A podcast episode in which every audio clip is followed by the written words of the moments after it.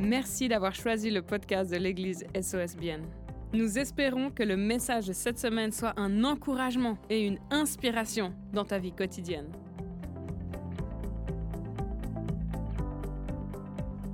Et d'ailleurs, le, message de ce soir, euh, c'est le chapitre 5 du livre, hein, si jamais du livre qu'on est en train de parcourir en série, ici Lettres aux Églises de Francis Chan, un excellent livre que tu peux acheter, lire et méditer, euh, si ce n'est pas déjà fait le chapitre qui s'appelle Serviteur.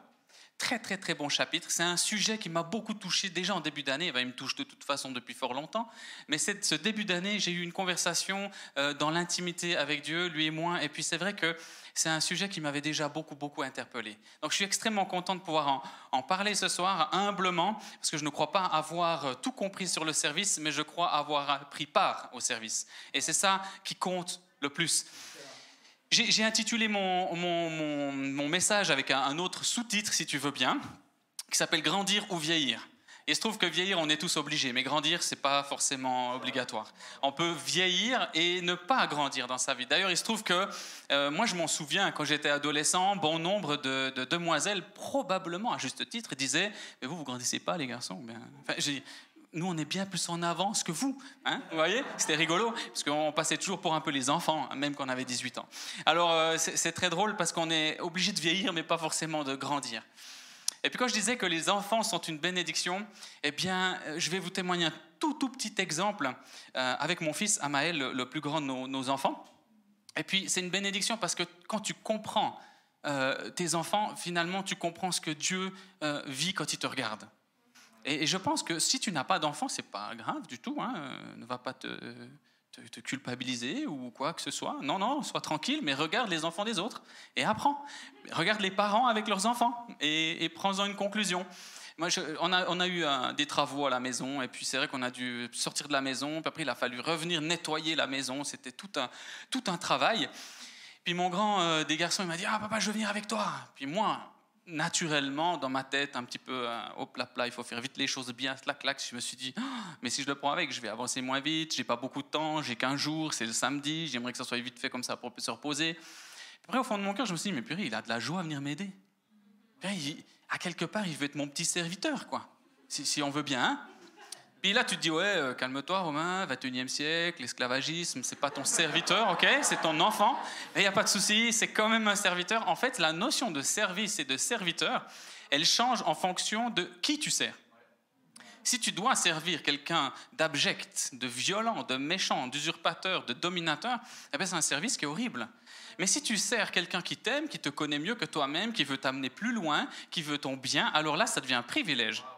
et mon enfant, il n'est pas venu à Maël en me disant je vais servir la pire personne que je connaisse au monde. Et je le fais parce que je suis fou. Non, et il s'est dit, je vais servir mon papa parce que je sais que je l'aime, je sais qu'il m'aime, il est bon pour moi. Quand je suis avec lui, j'apprends des bonnes choses. Et puis finalement, il me fait grandir. Peut-être qu'il ne se le dit pas, mais il le sait au fond de lui. D'accord? Et finalement, c'est la même chose pour nous parce que quand on se met à servir Dieu, on peut avoir deux approches. On peut avoir une approche où il faut que je le fasse, parce que mon pasteur m'a dit de le faire. Euh, il faut que je le fasse, parce que sinon je suis un mauvais chrétien.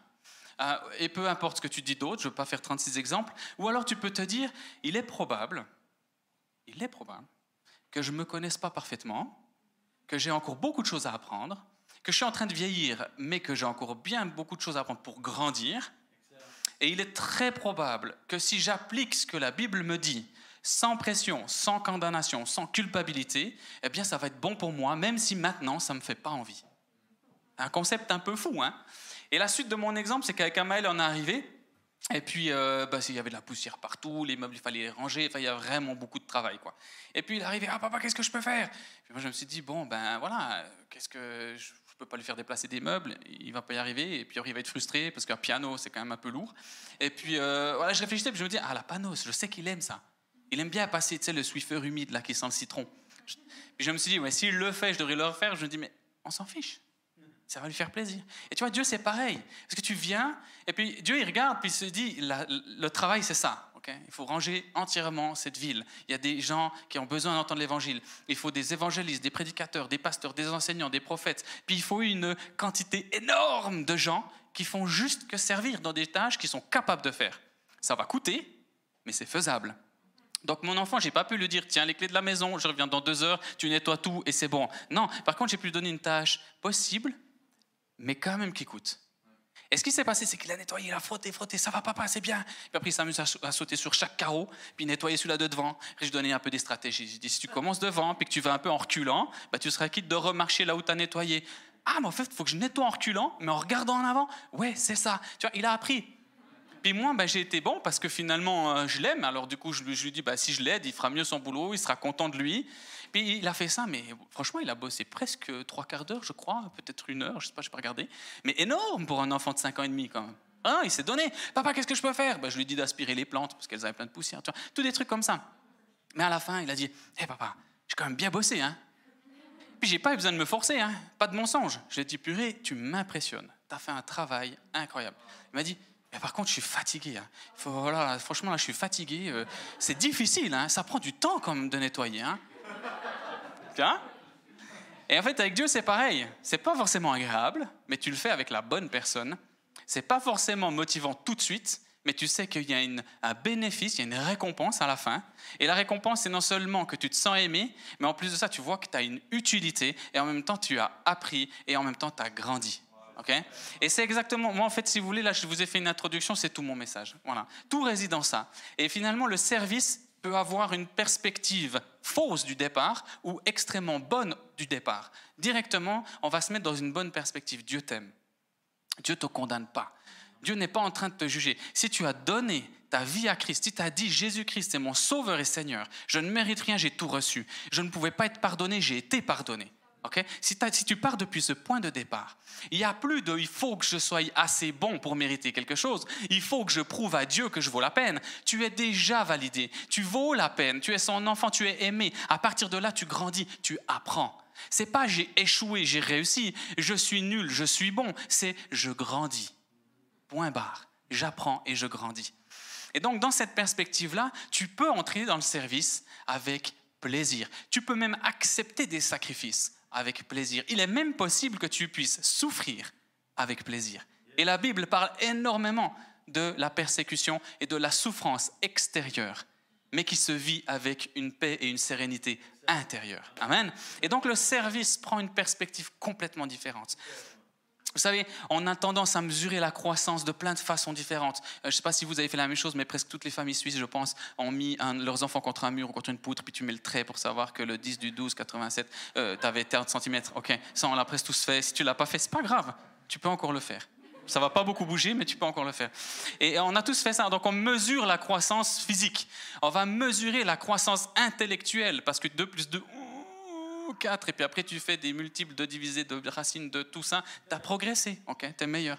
Mais quand on parle de croissance spirituelle, là, il y a un peu le, terrain, ça devient un peu houleux. Et pourtant, c'est bon. Et la croissance spirituelle se mesure à quoi? J'aimerais bien qu'on regarde dans Galates 5, 22, 23. Très connu, très très connu. Mais ça, c'est une mesure de la croissance spirituelle. Regarde, au contraire, voici ce que l'Esprit Saint produit amour, joie, paix, patience, bonté, service, confiance dans les autres, douceur, maîtrise de soi. Confiance dans les autres, des traductions, c'est la foi. Et, puis, euh, et puis ça m'intéresse toujours beaucoup parce que la foi, des fois, on, minimise la foi juste à croire en Dieu. C'est pas vrai. La foi, c'est une assurance des choses que tu espères. C'est comme si tu es sûr de quelque chose et parce que tu l'espères, tu en es sûr. Confiance aux gens. Avoir confiance en l'autre, même s'il n'en est pas forcément tout de suite digne. Avoir confiance qu'il y a du bon en lui. Avoir confiance que Dieu l'aime. Avoir confiance qu'il vaut la peine. Avoir confiance que si je lui prêche l'évangile, eh bien, c'est pour que peut-être il puisse accepter d'être sauvé. Cette confiance-là, ok? Placer la confiance euh, au milieu des choses. Galates 22, ça nous donne une espèce de graduation. C'est un peu les centimètres de ta croissance spirituelle. Et puis j'ai envie de dire finalement, si on part de cette perspective d'un service bienveillant pour un Dieu qui est parfait et qui te connaît mieux que toi-même, eh bien il est bon de se mesurer à soi-même.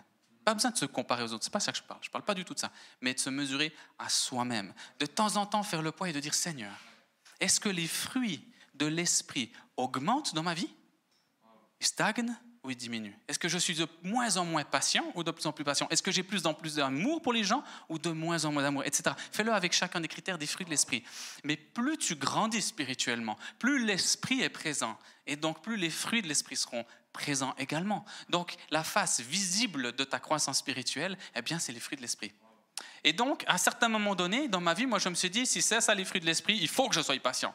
Et j'ai essayé d'être patient. Eh ben, c'était pas terrible. Il faut que j'aime les gens. Ils me saoulaient trop, ça marchait pas. Donc tu vois bien que c'est pas quelque chose de l'extérieur qui va rentrer vers l'intérieur, c'est quelque chose de l'intérieur qui va s'exprimer l'intérieur. Si tu vois qu'il en manque, prends du temps avec Dieu. Si tu vois qu'il en manque, parle-en à tes responsables spirituels. Si tu vois qu'il en, que tu en manques, lis la parole, loue, essaye, cherche de comment ton intimité peut augmenter pour que les fruits de l'esprit puissent augmenter. Et ça sera la mesure de ta croissance spirituelle. Plus il y a de fruits de l'esprit dans ta vie, plus tu grandis. C'est aussi simple que ça. Plus il y a de fruits de l'esprit dans ta vie, plus tu grandis. C'est un, ratio direct. Ou plus tu grandis, plus il y a de fruits de l'esprit dans ta vie. Mais le, dans quel sens euh, ça te parle le plus Et puis finalement, je me suis dit, mais je crois qu'il nous faut un exemple. Et puis Francis Chan en parle aussi. Il prend ce passage dans Éphésiens. Et puis on va regarder les chrétiens d'Éphèse. Parce que finalement, ce qui nous intéresse, c'est de devenir un serviteur, ou d'être serviteur. Moi, je crois que beaucoup d'entre nous, si ce n'est pas tous à notre façon, on est serviteur. Ou du moins, on a un concept de qu'est-ce que je suis serviteur, ou comment je suis serviteur. La question, elle est de se dire, ma version de service, est-ce qu'elle correspond à la version de service de Dieu? Donc, prenons un bon exemple, il y en a plein dans la Bible, mais on va aller dans Éphèse, dans l'église d'Éphèse, dans les Éphésiens, euh, dans le chapitre 4, on va pas commencer au, chapitre, euh, au verset 11, pardon, Éphésiens 4, 11, puis on va descendre progressivement, on va couper ces passages, puis on va regarder un, un des bons exemples de la Bible de ce qu'est un chrétien qui accomplit son service. Donc, premier point, accomplis ton service. Le service est une action, sinon c'est une fiction. C'est ma petite phrase, comme ça tu croches un peu, tu, vois, tu me suis. S'il n'y a pas d'action dans le service, en fait, ok, ça peut avoir l'apparence, ça peut même faire rêver, ça peut même être sympa, ça peut même être euh, divertissant comme une fiction, mais il n'y a pas de réalité. Ça n'aura pas d'impact au final. Donc le service sans action, ça reste une fiction. Regardons, Ephésiens 4, 11 à 12. C'est lui qui a fait des dons particuliers aux hommes. Des uns, il les a fait apôtres, d'autres des prophètes, d'autres encore des évangélistes, des pasteurs ou des enseignants. C'est ainsi qu'il a rendu le peuple de Dieu apte à accomplir son service pour faire croître le corps du Christ. Donc tu vois, Dieu s'attend à ce que le corps du Christ accomplisse son service, accomplisse quelque chose. Donc si tu penses déjà que la version de service, c'est euh, de croire en Dieu et puis d'attendre qu'un jour tu sois enlevé ou que tu décèdes pour aller au paradis, ce qui est la plus belle des choses que moi j'espère franchement. Hein. Je me réjouis, pas trop tôt, sinon je vais manquer à mes enfants, mais quand même je me réjouis que je puisse retourner euh, auprès de mon Père euh, céleste. Mais en attendant, on a à accomplir un service pour faire croître le corps de Christ. Tu vois qu'il y a de la croissance. Donc tu vois qu'il y a de la mesure. Tu vois qu'on peut évaluer les choses. Et puis ce qui est intéressant, on va un tout petit peu couper ça parce que là, il y a une pensée qui me laisse un tout petit peu pantois. J'aime bien placer ce mot-là de temps en temps. Comme ça, tu peux méditer sur le mot pantois. Ça me laisse un peu perplexe plutôt. C'est-à-dire que de temps en temps, on pourrait croire que les gens se disent ben, Moi, je vais à l'église, mais finalement, euh, ben, prêcher, euh, effectivement, c'est le pasteur qui le fait. Donc, évangéliser, c'est le pasteur qui le fait. Donc enseigner, c'est le pasteur qui le fait. Donc parler de Jésus à ceux qui ne le connaissent pas, c'est le pasteur qui le fait. Donc prier pour les malades, c'est le pasteur qui le fait. Et donc, et donc, et donc, il y a le pasteur partout. Et d'ailleurs, déjà, on se demande où sont tous les autres ministères, hein, parce que finalement, à force de mettre pasteur partout, on ne sait plus trop ce qui n'est pas pasteur. Et puis finalement, si on regarde bien le texte, eh bien moi ce que je lis, c'est que ce n'est pas tous ces ministères, ces cinq ministères qu'on nomme souvent comme étant l'essentiel, ce n'est pas eux qui font tout le taf. Ce n'est pas eux qui font tout le boulot. C'est eux qui en fait vont travailler les gens dans l'Église pour les amener plus loin. C'est eux qui vont les construire, c'est eux qui vont les coacher, si tu veux bien. À quelque part, il y a une notion de travailler sur ceux qui ont déjà reçu alors l'évangéliste va évangéliser aussi, mais il va amener des gens à évangéliser encore, il va former des autres évangélistes. Il y a vraiment une notion de donner ce que tu as reçu. Et on pense parfois que finalement c'est eux qui vont faire tout le boulot, mais c'est pas vrai, c'est eux qui vont surtout construire l'église pour que l'église elle puisse croître et atteindre et accomplir ce qu'elle a à accomplir. L'église a à quoi accomplir Amener l'évangile de Jésus-Christ. Si tu fais partie de l'église, tu as à accomplir d'amener ça. Et les cinq ministères sont là pour te former à ça. Amen à quelque part, si moi je suis physio et puis je dis à mes patients, ben écoutez, il faut que faut que vous muscliez, il faut qu'il y ait plus de, stabilité, il faut que vous fassiez du gainage. Le tronc, c'est-à-dire le, dos, là, il n'est pas assez stable, il y a une petite hernie discale qui est en train de se profiler, je vais vous enseigner. Mais ben moi, si je lui montre l'exercice de gainage, de comment il faut le faire, de stabiliser, bam, bim, bam, boum, puis qu'il me regarde avec sa barre de sneakers, ben il ne va pas s'améliorer, on est bien d'accord. Et à un moment donné, il va me dire, OK, j'ai compris, j'essaye. Puis à un moment donné, je vais dire, tu crois que tu as compris et tu crois que tu essayes, mais la vérité, il faut que je te corrige. Puis la personne, elle va me dire, ouais, mais c'est dur. Puis je dis, ouais, ouais, mais tu peux y arriver. C'est mon boulot. C'est mon boulot de faire ça. Je suis physio. Mais si tu crois que c'est parce que moi je gagne bien, tu auras pas mal, c'est faux. Si tu crois que c'est parce que moi je me muscle bien, tu vas devenir musclé, c'est archi faux. Ça, tu le comprends. Si tu crois que c'est parce que ton pasteur prêche bien, que tu vas bien prêcher, c'est faux. Il faut que tu t'entraînes. Il faut que tu prêches l'évangile. Il faut que tu parles de ta passion. Il faut que tu parles de qui touche. Il faut que tu témoignes de ce que Dieu a fait dans ta vie. Il faut que tu évangélises. Il faut que tu places ta main sur des malades et que tu pries pour qu'ils soient guéris. Donc tu comprends bien qu'il ne s'agit pas de qu'est-ce que les cinq ministères vont tout faire, mais les cinq ministères, il faut que tu leur permettes de te former. Si mon patient ne fait pas ces exercices, au bout de 18 séances, il ira pas mieux. Alors laissez-moi être votre coach spirituel deux minutes, pour ceux qui l'acceptent. Je ne vous force pas. Donc euh, si tu dis que je n'ai pas le droit de parole dans ta vie, n'écoute pas, mais je pense que tu as un bénéfice à l'accepter. Amen. Regarde dans 1 Pierre 4, 10 que chacun de vous utilise pour le bien des autres le don particulier qu'il a reçu de Dieu. Vous serez ainsi de bons administrateurs des multiples dons divins. Et direct derrière, Jacques 4, 17, et puis là l'exercice il devient un peu... Là ça pique. T'es prêt? Ça pique bien, c'est bon. Si donc quelqu'un sait comment faire le bien et ne le fait pas, il se rend coupable de péché. Oh, Romain, là, c'est dur, c'est une prêche, en plus c'est en ligne, c'est pas cool. Eh bien, c'est la vérité de nouveau, on n'est pas dans une perspective de condamnation et de culpabilisation. On est dans une perspective, Dieu sait ce qui est bon pour nous. il faut qu'on dise les choses bonnes, même si elles piquent un peu, parce que ça nous fait grandir. La vérité, les amis, c'est que tu as un don. Tout le monde a un don.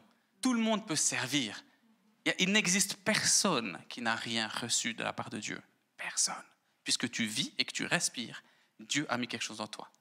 Donc tu peux savoir ce que tu peux faire de bien et de savoir ce que tu peux faire de bien et ne pas le faire, c'est aller à l'encontre de la nature divine en toi. C'est aller à l'encontre du plan de Dieu pour toi. Donc commence par faire ce que tu sais être bien avec les dons que tu as. Et si tu n'en avais que un, eh ben, utilise-le. Et si tu ne sais pas quel est ton don, utilise les meilleures personnes autour de toi qui te connaissent le plus et qui t'aiment très fort et demande-leur, c'est quoi mon don pour toi? Demande pas à n'importe qui, vraiment des gens qui te connaissent et qui t'aiment, qui veulent ton bien. ok? Et tu, tu vas, c'est quoi, pour toi, c'est quoi les trois caractéristiques principales de mes qualités, par exemple? Ça, tu nourris le poisson. tu ne demandes pas les défauts, ça nourrit rien. Alors du coup, ils vont te dire, bah, je sais pas, moi je trouve que vraiment, tu es, tellement joueur avec les enfants, euh, chaque fois qu'il y a des enfants, ok, bah, peut-être c'est quelque chose pour toi? Essaye en tout cas, d'accord? Donc, moi, en tant que coach, je te dis deux choses. Euh, trouve le don que tu as, mets-le en pratique autant que tu peux, et chaque fois que tu vois qu'il y a quelque chose de bien à faire, ben, fais-le dans la mesure de ton possible. Finalement, service, tranquille. Amaël, il vient pas nocer, tranquille, c'est faisable, mais ça fait du bien. Amen. Deuxième point, après accomplir ton service, il y a une notion maintenant, on va un peu plus élargir le cercle. Là, il s'agit de toi, mais toi, tu n'es pas tout seul parce que tu fais partie d'un corps dont Jésus-Christ est la tête et nous sommes le corps. Et puis, il y a une notion de tous ensemble. Et puis, on regarde dans euh, la, suite de ces versets, Éphésiens 4, 4, 13 à 15. Et puis tu verras que l'unité, ce n'est pas une option, mais un fondement. L'unité, c'est pas à mettre de côté. C'est pas c'est bon quand on est uni, mais si on n'est pas uni, c'est pas grave. C'est pas je veux bien le faire avec l'Église, mais quand elle me saoule, je vais aller faire seul mon machin. Euh, je veux dire, l'Église ne fait pas exactement comme je veux, donc je me la joue à part. Dieu ne montre jamais ça dans sa parole, et encore moins dans le Nouveau Testament, et encore moins avec Jésus-Christ, et encore moins avec les apôtres qui suivent, encore moins avec les églises qui suivent. Il y a toujours de l'unité. L'unité, ce n'est pas une option, c'est un fondement, c'est la base de tout. Donc quand tu as trouvé tes dons et que tu les mets en application, trouve avec qui tu fais ça. Des gens qui ont la même perspective, qui ont compris qui Dieu est, qui pourront t'exhorter en dessous des cinq ministères qui peuvent te former, t'équiper, te coacher. Amen. Regardons ensemble. Alors tous ensemble. Tu vois, le, titre, moi les titres, je les reprends dans la Bible, hein, ils sont tellement meilleurs que les miens. Alors tous ensemble, nous aurons peu à peu une même foi et une même connaissance du Fils de Dieu. Finalement, nous serons des chrétiens adultes et nous atteindrons la taille parfaite du Christ. Nous ne serons plus des bébés, donc tu vois, tu peux grandir. Nous ressemblerons plus à un petit bateau poussé dans tous les sens par les vagues de la mer. On continue ne serons plus emportés de tous les côtés par les vents, des idées fausses. Les gens ne nous tromperont plus avec leurs mensonges habiles, mais en disant la vérité avec amour, nous grandirons en tout vers celui qui est la tête, le Christ. Ah, il est bon ce passage. Tu vois bien qu'il faut que tu fasses un travail à l'intérieur de toi, il faut que ça émerge à l'extérieur de toi, et il faut que ça s'enracine dans un tout. Personne ne se fait seul. Personne. Jésus-Christ qui était parfait, il a décidé, alors qu'il était capable de faire seul, il a décidé de le faire avec douze. Il a décidé de le faire encore avec plein d'autres. Au côté, si tu lis la Bible, tu vois qu'il n'y avait pas que douze qui le suivaient. Mais il a investi spécialement dans ces douze. Et encore dans ces douze, il a spécialement investi dans quelques-uns. Mais peu importe, personne ne se fait seul. Le plan de Dieu, c'est que ce soit ensemble. Rejoins un live group. Rejoins une église. Si tu connais pas la vision de cette église, regarde-la. Elle a été transmise, elle est sur le site internet. Médite-la, le livre des actes, va le lire. Regarde si ça te touche. Parce que si on veut le faire ensemble, et si l'unité n'est pas une option, mais un fondement, alors il faut que tu puisses dire, je crois à cela. Je veux participer à ça. Je veux mettre mes dons au profit de cette vision-là. Moi, mon cœur, sincèrement, je vous dis la vérité, mon cœur, c'est que si quelqu'un ne sert pas à l'église SOS parce qu'il n'est pas tellement à l'aise, mon cœur, c'est qu'on puisse parler puis dire c'est quoi ton cœur? C'est quoi qui brûle? Parce que si on trouve une vision, peut-être c'est une autre église, peut-être c'est un autre mouvement euh, qui est basé dans la foi, dans la parole de Dieu, qui fait vibrer son cœur, mais qui là est là ces dons, il faut les mettre au profit du royaume, de, l'Église avec un grand E. Et si l'organe, c'est SOS, qui vient à SOS, si l'organe qui lui correspond, eh bien, c'est un autre mouvement, un autre appel, un autre ministère, mais qu'il aille là. Mais s'il te plaît, si tu ne sais pas où t'en es, si tu ne sais pas où servir, cherche la vision de dans quel groupe tu veux servir, dans quelle église tu veux servir. Parce que cette vision-là, elle va pouvoir te porter, ton don va pouvoir être émancipé là où Dieu t'appelle. Amen. Tous ensemble. L'unité n'est pas une option, c'est un fondement. Vraiment, les amis. Je crois que dans l'unité, on a placé le fait de ne pas se quereller. Dans l'unité, c'est beaucoup plus que ça. L'unité, c'est pas simplement de s'entendre. L'unité, c'est d'être à fond ensemble pour quelque chose. C'est rien à voir. Donc, on peut s'entendre en étant très hypocrite. Et d'ailleurs, c'est marqué là qu'il faut qu'on se dise les choses. Ce verset nous pousse à nous confronter avec amour, à nous dire la vérité. Amen. Donc si tu penses qu'un pasteur vient pour te donner une petite réprimande, c'est parce qu'il t'aime pas, mais c'est peut-être même l'inverse. Ah, je ne sais pas quel pasteur parle, mais moi en tout cas, quand je viens faire une réprimande à quelqu'un, je prie avant, je dis Seigneur, mais à faire que ça le bénisse, quoi. Si je vois quelque chose qui est faux dans la vie de quelqu'un ou qui me paraît faux, d'abord je prie, je confirme avec la parole, je demande au Saint-Esprit de me dire, mais c'est vraiment, c'est vraiment faux ou bien c'est mon avis? Et puis ça me rit quand je sais que j'ai une conviction, et je peux faire faux, mais quand j'ai une conviction, je viens et je dis Seigneur, mais donne-moi de l'amour pour corriger cette personne. Parce que mon but, c'est pas de la corriger parce qu'elle fait faux. Mon but, c'est de l'amener à être meilleure. Je corrige pas Amaël, sur son balayage parce que je le trouve nul. Je le corrige parce que je vois qu'il peut faire mieux et qu'il aura du plaisir à avoir fait mieux. Il aura du plaisir à avoir pu accomplir ce qu'il est capable de faire. Amen. Donc c'est vraiment une perspective toute différente. Et je crois que l'unité se trouve dans la sincérité, l'unité se trouve dans le fait qu'on ose se dire les choses, que le faire aiguise le faire, et c'est pas une option. Et plus on va aller de l'avant, les amis, plus le monde devient euh, typé, teinté dans des débats qui sont clairement définis dans une position ou dans une autre, de plus qu'il va falloir qu'on accepte qu'on se dise les choses, la vérité des choses, peut-être des questions, peut-être reprendre un passage, peut-être tu sais ce style de vie, je pense que c'est pas le bon. Tu sais cette attitude, je pense que c'est pas la bonne. Et il ne s'agit pas de se reprendre les uns les autres pour se reprendre, il s'agit qu'il y a cinq ministères avec une onction qui sont établis pour former le corps de Christ.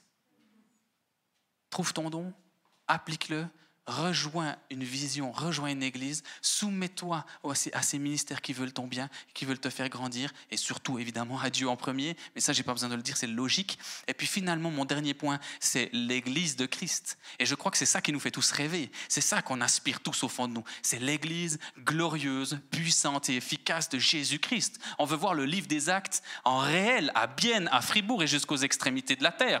On veut voir du vrai du pur, du sincère, pas de cette fioriture et puis de ce blabla et de cette théorie. On va voir des vraies choses. Vous savez, c'est comme je disais tout à l'heure euh, à une équipe de, personnes d'amis, je leur disais, plus j'avance dans ma vie de foi, plus je remarque qu'il y a des sacrifices à concéder, il y a peut-être des fois des choses qui sont pas faciles, puis en même temps, plus je suis mais passionné de cette vie et plus j'aime cette vie et plus je suis reconnaissant de vivre cette vie. C'est aigre-doux. Il y a un côté où je, je m'écarte de la facilité, puis il y a un autre côté, je me rapproche de mon identité, tu vois. Il y a un petit côté, ça me dérange un peu parce que je vois, là, je compare avec la vie des autres, puis au fond de moi, je me sens de mieux en mieux. Eh bien, c'est ça, rentrer dans son appel. C'est ça, être dans le service. C'est ça, dire à Dieu, je ne suis pas là juste pour parler de toi, mais je suis là pour être transformé par toi. Et c'est ça l'Église victorieuse. Parce que si on veut prouver aux gens qu'on est extraordinaire parce qu'on est marié, qu'on a quatre enfants, qu'on se crie pas dessus, qu'on dit salut mon petit amour, qu'on se fait un bisou, quand on se dit bonjour, et puis que c'est cette apparence qui doit prouver que Dieu est bon, mais ça va prendre fin à un moment donné à un autre, ou bien ça va décevoir à un moment donné à un autre, ou ça sera insuffisant. Ou même des gens qui ne croient pas en Dieu sont capables de reproduire ça avec de la discipline, de l'effort, de l'énergie, beaucoup d'hypocrisie. On peut tous imiter l'unité. On peut tous imiter l'amour. On peut tous imiter le succès. Mais ce qu'on ne pourra pas imiter, c'est les fruits de l'esprit. On ne pourra jamais imiter ça. Combien de personnes dans ton entourage ont été impactées par ta joie ou par ton amour? Ou par ta patience, ou par ta bienveillance, ou par ta fidélité, ou par le fait que tu ne te réjouis jamais que quand quelqu'un vit quelque chose de mal, ça ne te réjouit jamais, la moquerie, etc. Combien de fois? Et je pense que si tu réfléchis bien, c'est certainement arrivé plusieurs fois où tu n'as pas prêté forcément attention, mais que des gens t'ont dit Waouh, purée, je suis impressionné là, parce que moi, ça ferait longtemps que j'aurais abandonné ou moi, ça fait longtemps que je me serais énervé, ou moi, ça fait longtemps que... Ou bien des personnes qui vont pas te le dire, et qui vont dire, ouais, mais tu es trop sensible. Franchement, tous ces étrangers, là, euh, je veux dire, ils ont qu'à retourner chez eux. J'exagère, je sais, c'est des sujets qui sont délicats, je ne me moque pas du tout, hein, je le prends très très au sérieux. Mais peut-être qu'il y en a parmi d'entre vous, d'entre vous exactement parmi d'entre nous, pardon, qui sont tellement touchés par la condition chaque fois de quelqu'un qui souffre. Et autour de toi, tu remarques que la plupart des gens, ça ne les touche pas est-ce que c'est un don de Dieu ou alors est-ce que c'est la conséquence d'une souffrance? À toi de voir. Mais si c'est un don de Dieu, chéris-le, travaille-le, mets-le au profit. Tu seras touché. Quand tu seras vraiment touché, puis que tu vas vraiment parler avec quelqu'un avec une vraie, sincère émotion, émue de compassion, là, il va se dire, il y a Dieu qui est là. Là, il va se dire, il y a un amour plus grand. Là, j'ai envie d'être aimé par quelqu'un. Amen. Donc voyez l'église glorieuse de Jésus-Christ, l'église qu'il a toujours préparée, qu'il a voulu, qui nous explique à travers tellement de lettres, à travers tellement de récits, à travers tellement de témoignages. Merci Cindy. Cette église glorieuse et puissante de Jésus-Christ, elle ne doit pas dépendre de notre capacité à faire, mais à être. À quel point tu mets en application tes dons, à quel point tu te soumets, à quel point tu te laisses être transformé, à quel point tu as confiance que Dieu t'aime et veut le meilleur pour toi? À quel point tu ne laisses pas freiner ta croissance à cause de tes peurs. Et le thermomètre dans tout ça, c'est les fruits de l'esprit. Quand tu es perdu, quand tu ne sais pas euh, euh, quand tu ne sais pas si tu es sur le bon chemin, quand tu ne sais pas si euh, tu es en train de, dévier à gauche ou à droite dans tes théologies, dans tes réflexions, si tu te dis, ouais, mais il y a un pasteur qui dit ça, il y a un autre qui dit ça, c'est pas la même chose. Après, il y a un évangéliste qui dit ça, puis il y a mon frère, puis mon père qui dit ça, et puis d'un coup, tu es perdu. Et à un moment donné, c'est les fruits de l'esprit. La paix, la patience, la bonté, la bienveillance, la maîtrise de soi, la fidélité, la foi. C'est ça ton thermomètre. Plus il y en a, plus tu es proche de la source. C'est comme le soleil. Plus tu t'en approches, plus il fait chaud. C'est facile. C'est pas facile à croître, mais c'est facile à comprendre où c'est qu'on en est. Alors moi, chaque année, euh, au moins une fois, mais normalement deux fois, selon les, changements que j'ai dans ma vie, j'essaie de faire le point. J'essaie de me dire, est-ce que j'ai l'impression que ma vie est plus paisible maintenant qu'avant? Très souvent, je me dis extérieurement non, intérieurement oui. Est-ce que je suis plus joyeux qu'avant? Ben, Des fois, je dois répondre non, je suis moins joyeux qu'il y a deux mois. Et je dois me dire, mais pourquoi j'ai moins de joie? Pourquoi j'ai moins la paix? Pourquoi je suis plus soucieux? Et là, tu commences un processus, puis tu en parles, puis tu vas vers ton pasteur ou ton responsable live group, puis tu lui soumets ça. Puis ensuite, tu verras que le Saint-Esprit va te parler. Parce que ton pasteur ou ton responsable live group te donne deux, trois tuyaux, un livre à lire, ou il prie pour toi. Puis le Saint-Esprit va te dire, mais peut-être que tu as perdu la paix parce que tu as peur de mourir. Peut-être tu as perdu la paix parce que tu as peur de manquer. Souvent, la paix, elle se perd parce qu'on a peur de quelque chose, mais pas toujours. Peut-être que tu es tellement triste et que tu as besoin d'être consolé. Peut-être que tu crois plus forcément que Dieu t'aime parce que tu as fait des bêtises, puis tu te dis, mais ouais, est-ce que si je suis allé trop loin? Je ne sais rien. À toi de voir. Mais c'est fruit de l'esprit, c'est ton thermomètre de croissance. Et nous, on veut grandir. L'Église ne sera jamais plus puissante que le niveau d'intimité de ses membres tu es responsable, comme je suis responsable, de ce que Dieu peut agir sur terre. Pas par rapport à ce que tu fais, mais par rapport à ton intégrité, par rapport à ton niveau de soumission, par rapport à ton niveau d'honnêteté, par rapport à ton niveau d'être un enfant devant papa qui dit hey, Je peux faire quelque chose, Seigneur. Il dit, dit Ouais, fais ça. Ok, super, mais c'est dur, j'aime pas, c'est long. Vas-y, fais comme ça. ok? Et tu grandis, et tu grandis, et tu grandis. Parce que finalement, au bout du compte, l'Église, elle n'est pas faite pour ceux qui sont sauvés. Au bout du compte, l'Église, elle est faite pour ceux qui ne connaissent pas le Seigneur. Au bout du compte, ce n'est pas un bateau de loisirs ou une croisière de richetons. Au bout du compte, c'est un canot de sauvetage.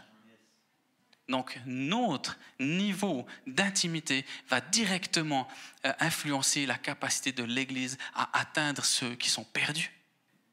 Et de nouveau, mettons ça dans une perspective non de condamnation, non de culpabilité, mais vraiment dans une perspective d'être enseigner, de prendre part. Vous savez, à la fin, la Bible, elle nous explique qu'on veut courir notre course jusqu'au bout. L'apôtre Paul dit, je veux courir ma course jusqu'au bout. Je ne veux pas m'arrêter en chemin. Je ne veux pas laisser place à des distractions qui pourraient me faire perdre ma couronne, qui pourraient faire perdre cette victoire qui m'attend, me faire perdre cette récompense qui est au bout. Vous savez, la récompense, c'est pas pour te dire que tu es le meilleur. La récompense, c'est parce que vraiment, il y a une récompense.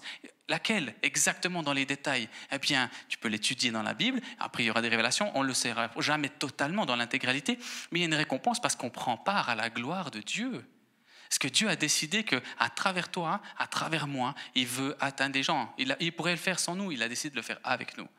Mais au bout du compte, il y a une victoire. Au bout du compte, il y a une récompense. Au bout du compte, les amis, ce qu'on fait maintenant aura une répercussion pour l'éternité, pour des gens et l'Église n'est pas tellement faite pour qu'on vive mieux maintenant.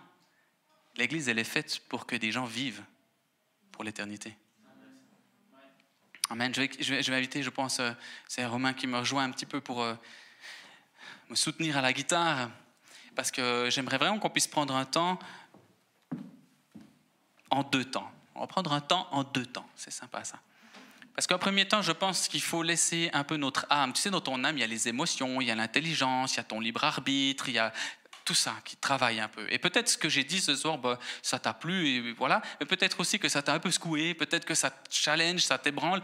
Et il y a un premier pas à faire ce soir. C'est le premier pas, c'est de dire, OK, je ne veux pas me laisser submerger par des émotions qui viennent pas de toi, Seigneur. J'ai besoin que ce soit toi qui parle dans ma vie. J'ai besoin que ce soit toi qui révèle dans ma vie. J'ai besoin que ce soit toi qui me dise qui vient de toi comme dans Hébreu 4.12 qui dit que la parole de Dieu, c'est comme une épée à double tranchant, ça sépare tes émotions, ton intelligence de ce qui vient du Saint-Esprit. Ok?